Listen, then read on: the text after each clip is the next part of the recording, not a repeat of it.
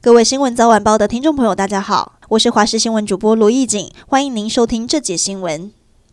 新竹市元培街上的三信桥地下道，因为大雷雨造成淹水，却有车辆直接开入，差点灭顶。当时一度质疑是地下道栅栏警示系统没有作用，但随着监视器画面曝光，原来是驾驶硬闯，他自认水位不深才会强行通过。另外，在仁爱街一处老旧社区，也因为大雨，地下室停车场一度淹到两公尺高，二十二辆车泡水。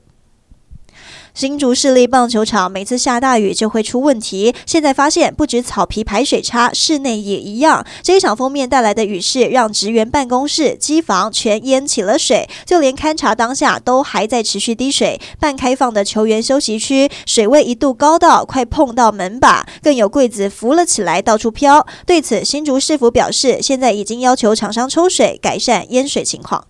台中发生离奇命案，有一名十八岁的男高中生从十楼坠楼死亡。原本以为是意外，但家属到场立刻提出杀人告诉，因为男高中生在坠楼前两个小时才和一名男子在户政事务所办完同性结婚。这一名男子是男高中生爸爸过世前负责处理五亿房产转移的代书儿子。高中生的妈妈说，当天早上七点多，这名代书的儿子跑来家中，说要和男高中生出门谈房产规划，没想到只。见过三次面的两个人，竟然是去登记结婚，而且在登记完后两个小时，高中生就从代叔儿子家中坠楼丧命。妈妈怀疑命案和儿子继承爸爸价值五亿元的房产有关。检方讯后也认为有他杀嫌疑，预知代叔的儿子三十万元交保。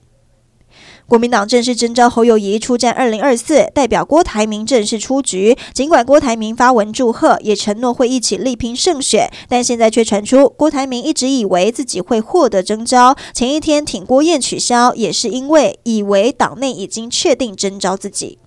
有一名四十九岁的蔡姓偷窃惯犯，租下了新北市泸州一间银楼隔壁空房，趁着半夜没人，不停的挖墙，结果真的挖出一个人可以通过的洞，钻到了隔壁银楼仓库，偷走要价百万的饰品和现金。嫌犯逃亡将近三天，最后还是给警方逮到。